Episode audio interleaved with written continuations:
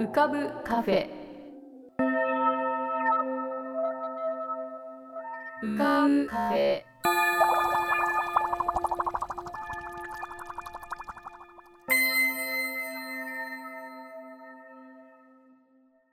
2022年11月25日。こんばんは。癒しのアートラジオ浮かぶカフェシーズン8へようこそ。カフェ店主の幸代です。浮かぶカフェでは月みたいにぽっかり面影みたいにぼんやり飛行船みたいにゆったりアイデアみたいにパーッといろんなものが浮かぶことになっております。少し浮かぶこともかなり浮かぶこともございます。地上では不自由なあなたもここでは自由です。重いもの硬いものは入り口で脱ぎ捨てて軽くなってお過ごしください。今日も浮かび上手なお客様の素敵な声をお届けします。ではごゆっくりお過ごしください。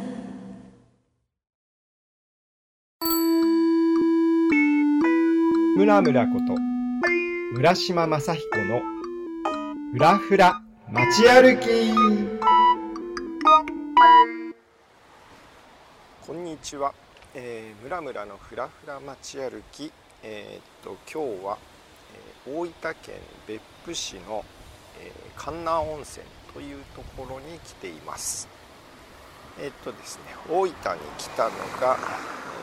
ー、っと月曜日だから来て今日は金曜日なので5日目かな。はい。えー、っとですね関南温泉には、えー、おとといから来ています。はい。でえっとですねここどういうところかというと別府ってまあ温泉で有名ですけど、えー、別府の市街から、えー、ちょっと山の方に上がったところです。えー、えー、とですねなんか海地獄とか山地獄とか、えー、かまど地獄とかねなんかいろいろ地獄と言われる、まあ、地獄ってあのなんだろう、えー、温泉の蒸気がねバーバーこう吹き上がっているのが、えー、見られるような、えー、そんなところです。えっ、と今もね、え朝7時ちょいぐらいなんですけど、えっ、と、え街の至る所からこう湯気蒸気が吹き上がっております。えっ、とあすごいものすごい勢いで出てるところの今脇を通りましたけども、えーと、硫黄の匂いがね、えーと、街の中に、え、充満しているという感じです。はい。えっ、ー、と止まっているのが あの、えー、鹿島？えっ、ー、とえー、なんて言うんだろう。あの、えー、キッチンまあ温泉は当然あってね。あの、えー、キッチン付きの、えー、滞在施設と言えばいいでしょうか。でえー、っとその、えー、キッチンというかね調理が、あのー、ここの半南温泉は独特であの、えー、その熱気のねまあほぼ多分100度ぐらいだと思うんですけどあの蒸気が吹き上がっているのでその蒸気を利用した、えー、地獄蒸しというのが、えー、売りです。えっ、ー、とどの鹿島にもあるわけじゃないみたいなんですけどもあの何、ー、て言うのかなあの調理場にねこう蒸気が引いてあってで、えー、腰ぐらいの高さのとこにねあの穴がこういくつもポコポコと開けられたそのかまどがあってで、えー、蒸気が吹き上がるそれぞれに、えー、蓋がついていてですね。で調理場にある、あのー、そのざるとかねすのことかの上に、え買ってきた食材を置いて、え蒸すと。でまあ食材によって蒸し上がる時間が違うので、え、それに応じて、え、調整して、え、調理するという感じです。まあほとんどね、まあ、スーパーで買ってきた野菜とか肉とか、魚介類とかまあなんか、包丁で切ってね、えそれで、えー、大体白菜とか敷いてね。でその上に、あのー、いろいろ乗せて、まあ、例えば豚バラとかね、えー、乗せて、えー、蒸すと。でえー、っと調味料ポン酢とかなんかお醤油とかお塩とか。なんかそういうので味付けして、えー、まあ、素朴な感じの料理になりますけどそんな感じでいただくという。でまあそういう食器とかねお箸とかそういうのもあの共用で使えるのがその辺にいっぱいたくさん積んであるのでその中からあの自分で使うのを持ってきてで、えー、部屋に持ち帰っていただくと。いうそんな感じです。えー、昨日はねえっ、とえ近所のスーパー結構大きいねいいスーパーがあるんですよね、えー、マルショップっていうのかなっていお店でしたね。でそこで、えー、野菜とか。で昨日はちょっとねあの、えー、魚介類のなんか地獄蒸し詰め合わせ冷凍バッグというのがあってエビとかカニとかね魚の切り身とあとえー、なんだっけなエビシューマイとかねなんかそういうのが入ったセットがあったので、えー、それを買ってきました。えっ、ー、と1480円とかだったかな。で、えー、まあそれもね半分ぐらいしか使ってないんで、えー、結構量あってね。でまた今日今晩もそれの残りをいただこうかと思います。えっとそうだな。あの結構ね豚肉豚バラのスライスとかねがこう白菜をこう敷いた上に乗っけてポン酢でいただくみたいなのがね結構こう、えー、美味しかったりもします。あの湯気でね蒸すからね。あのこうそんなに蒸しすぎっていうこともない。あの時間をね見誤ってあれしても意外とこうしっとりと食材のあの美味しさがあると。あのそんな感じです。はい。えー、結構ねあのインバウンドというか外国人の方もあのもういますねあの東京では新宿僕は新宿とかにいますけどあの結構あの多いですけど、えー、こちら別府の方にもお客さんが戻ってきているようです。はいえー、またね散歩もあの、えー、この観覧温泉基本こう坂あの山の中腹にあるので、えー、町自体が結構な坂道があるんですけれども、まあ、それに沿って、えーと、歩道というかあの小道がね、えー、湯の道通りっていうのかな？あん？ここはね筋湯通りって名前付けられてるのかなはい。というようなあ熱の湯通りだ、今見たら、合ってる？合ってるかな？筋湯通り筋湯通りか。はい。えー、散歩にも、えー、とても楽しいところです。まあ1日にね2回3回と、えー、温泉に入って、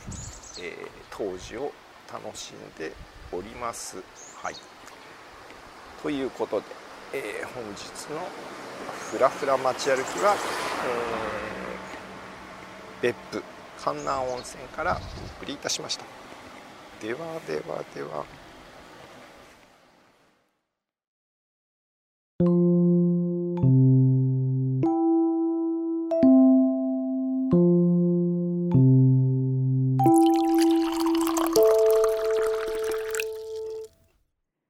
今日は東京の日本橋にある江戸日本橋亭という会場で新大節の演奏会に出演していたんですけれども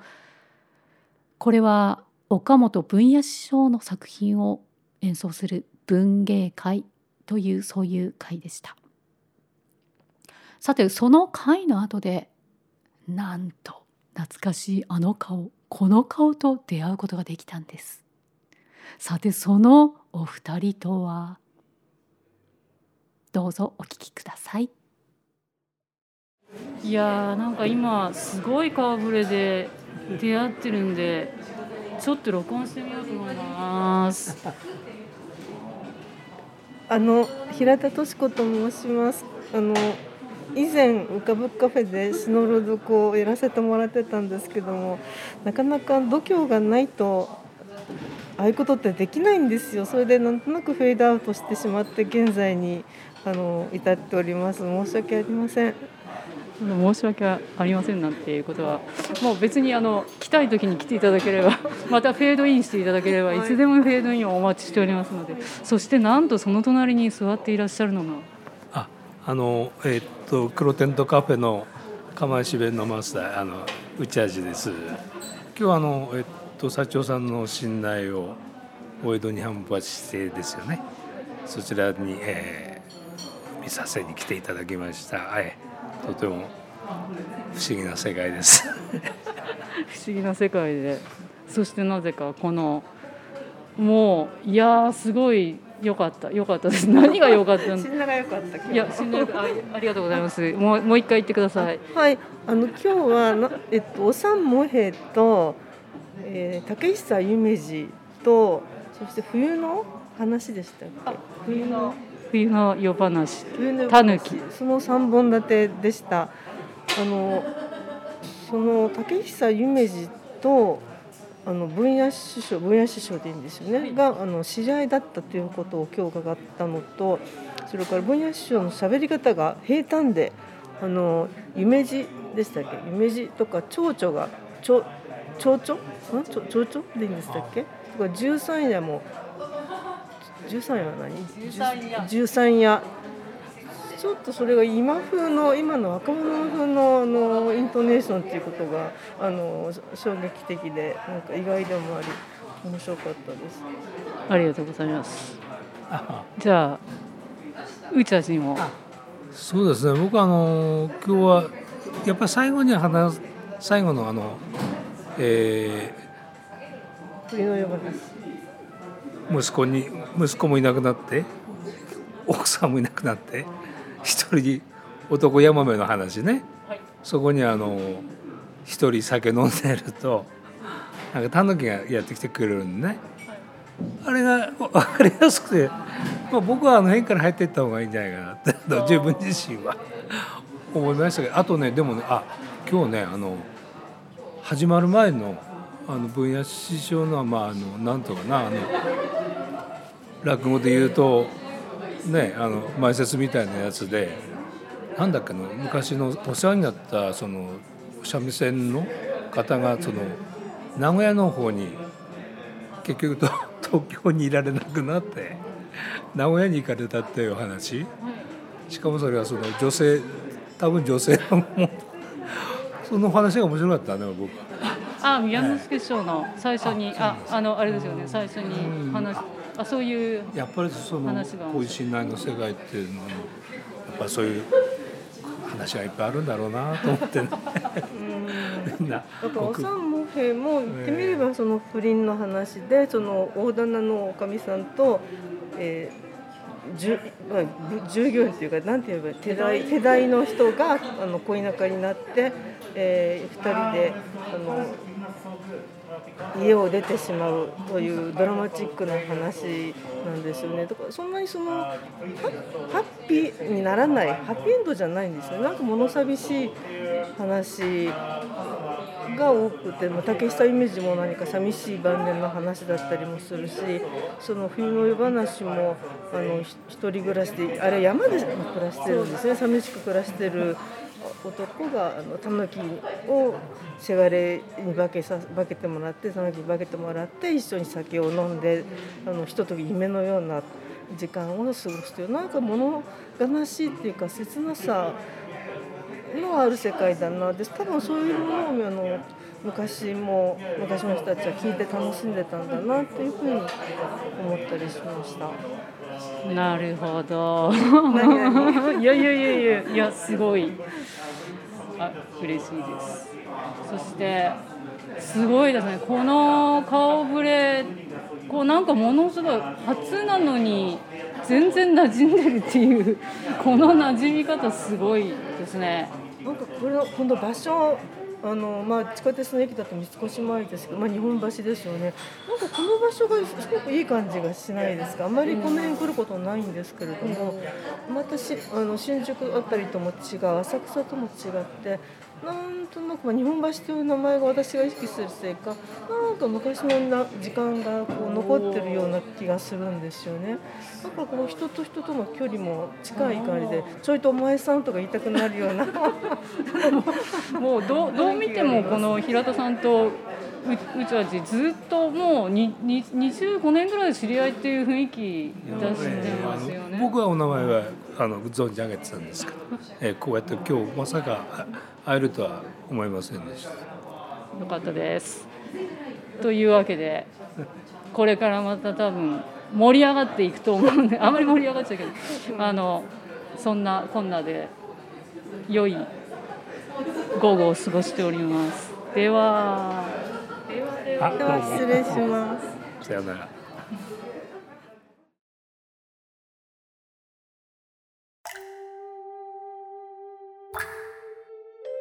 桐竹門富こと富さんのぷかぷか温泉独り言。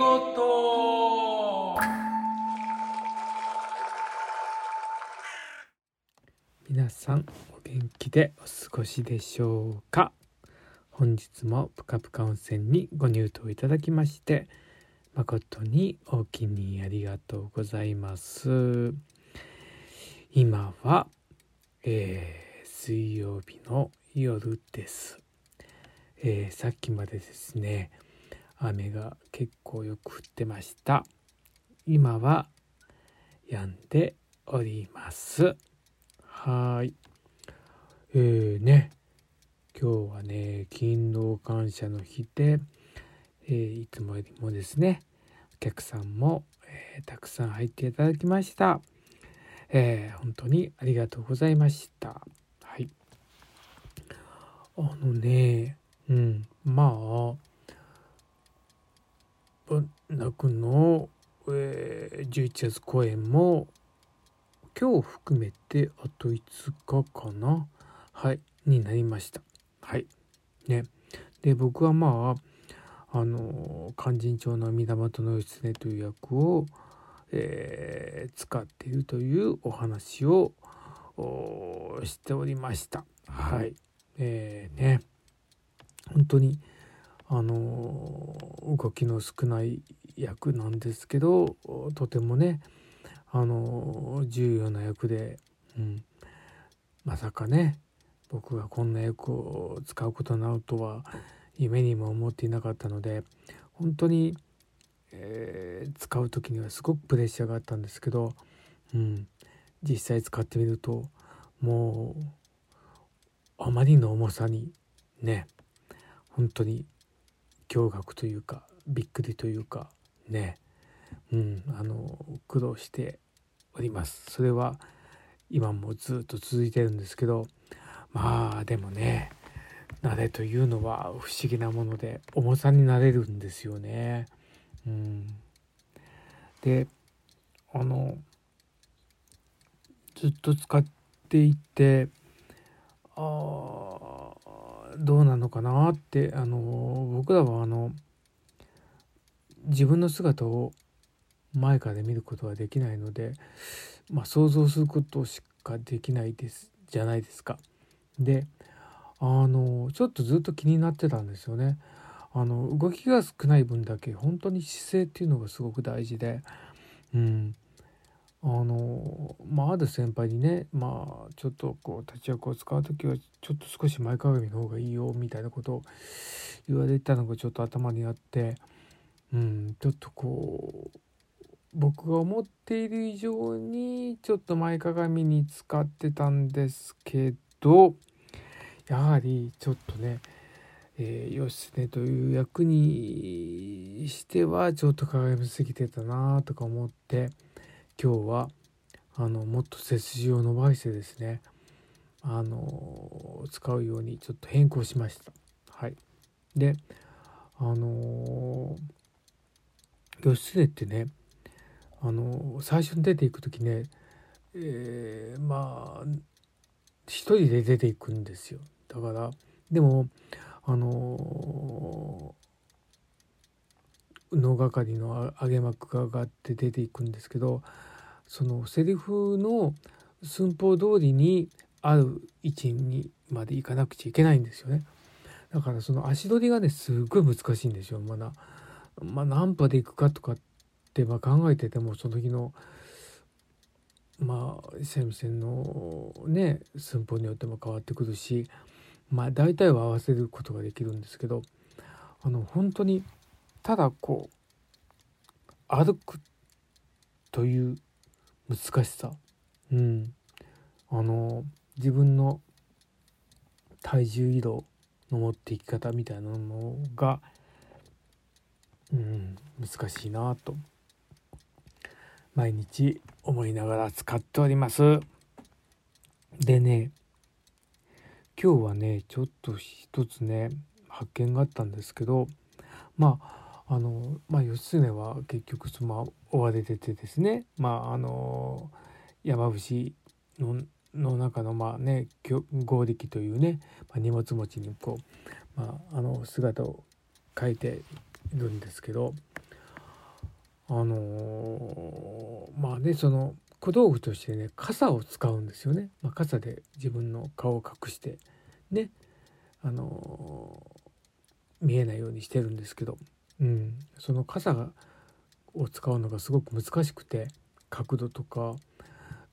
それをまあ自分なりにずっとまあ考えてはいたんですけどまあそのねあのー、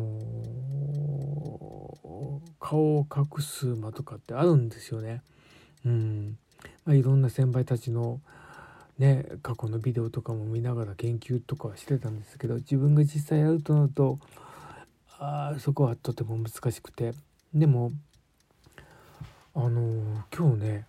なんかふっとこうねあのあもしかしてこうかなっていう感じのやつがうん、ひらめいたんですよ。まあそれはね、まあ、自分がずっとこう悩みながら考えてたからあもしかしてこれかなって思ったんですけど、まあ、それが正しいとは限らないです。うん、ただまあ今日はあもしかしてこれなのかなって、うん、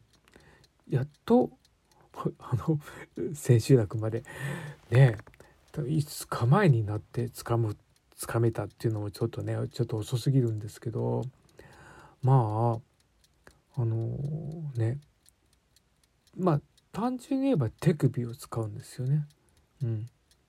あのー、角度を作るのをまあ、うん、自分が思ってる以上にあの、スピード感を持って使っても大丈夫だっていうのが今日分かりました。でもあの顔を隠す場面が 2, 2回あって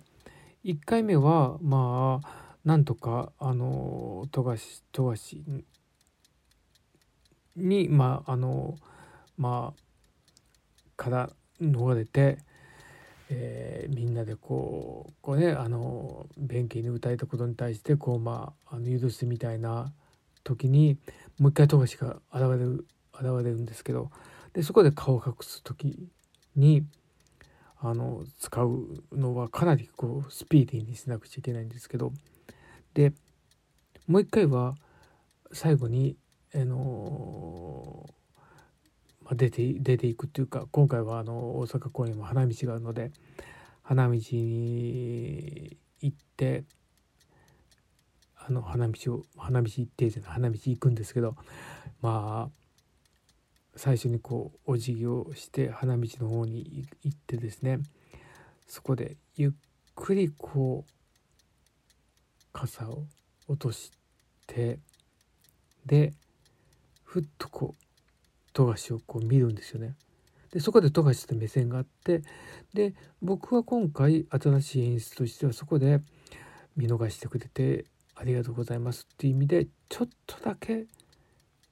お辞儀というかをした後に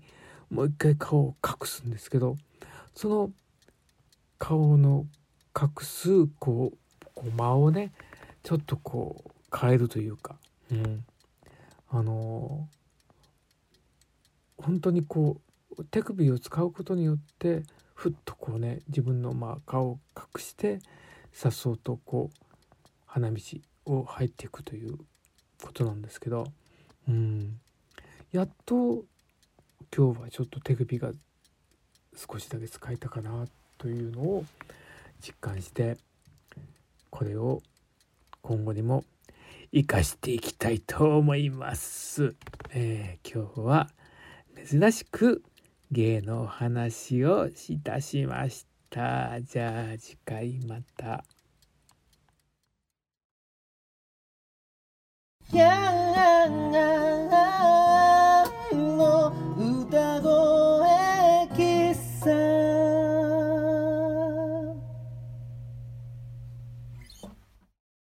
えー、皆様おはようございます。こんにちは。こんばんは。おやすみなさい。おはようございます長谷川徹でございます。やんでございます。えーとですねえー、寒いかったり暑かったりですね。なんかお昼はあったかいんですけどね。夜寒くてね何着たらええんじゃっちゅう感じですけども。えー、私何してたかな。先日まであの青森県の八戸市というとこに行ってまいりましてですね。あのー、地元の芸能を習うというあのー、まあ、レジデンスっていうね滞在政策。まあ滞在えー、なんだろうね。まあ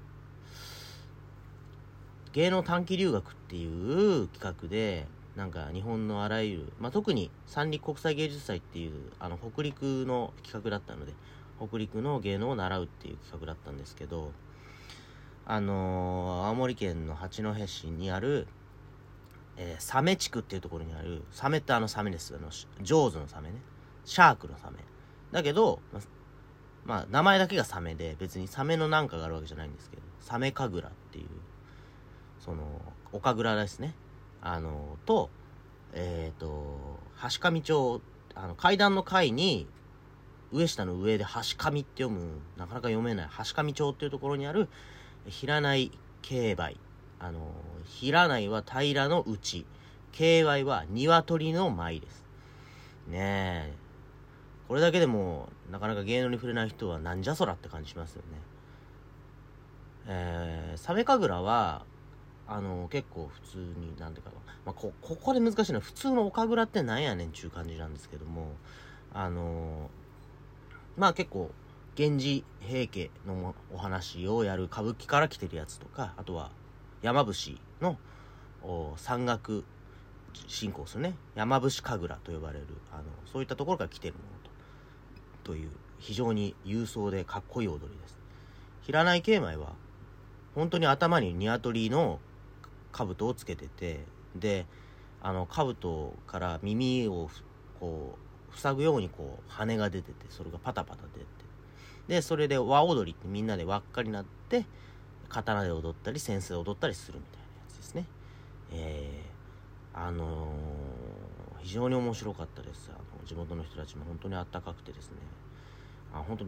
計それぞれ3日間ずつぐらいしかやんなかったんですけどすごく丁寧にあのや教えてくださいましてね。あのぜひ皆さんあのー、調べてみてください。サメ神楽平内競売。あの北陸にはも本当にいろんな芸能があって日本人が一番その伝統芸能とかその伝統舞踊みたいなものにですね全く知らないと僕は思ってるので是非ちょっとちょっとでもいいからこんなのあるんだみたいな結構あれですよ。普通にクラブみたいに踊るしショーとして確立されてるしトランスしてきますからね。はい。本当に何かこう色眼鏡で見ないでシンプルにかっこいいシンプルに楽しいみたいなところで日本を見つめてもいいと思います。私は。はい。まあ偉そうに言って申し訳ない。で今日はあれです。以前夏に島根県に行ってあの増田市っていうところのグラントアっていう劇場でワークショップをしてでそこであの中村洋さんというね振付家ダンサーの方と一緒にやったんですけどそのワークショップ参加者をに参加していただいてあのグラントワっていう劇場でちょっと PV 的なものを撮ったと。でその時にあのグラントワの歌を作ったのであのそれに合わせてみんなに踊っていただいたというやつなんですけどもちょっとその歌をあてかその PV がようやく完成しまして YouTube にも上がってますんでそれをみんなに見てほしいなということでその歌をいきなりちょっと歌ってみたいと思います。ちょっと一発撮りでミスるかもしれないんですが今日はもう撮り直さないということでなぜなら締め切りがもう過ぎてるからです。はい。申し訳ない。ごめんなさい。いきまーす。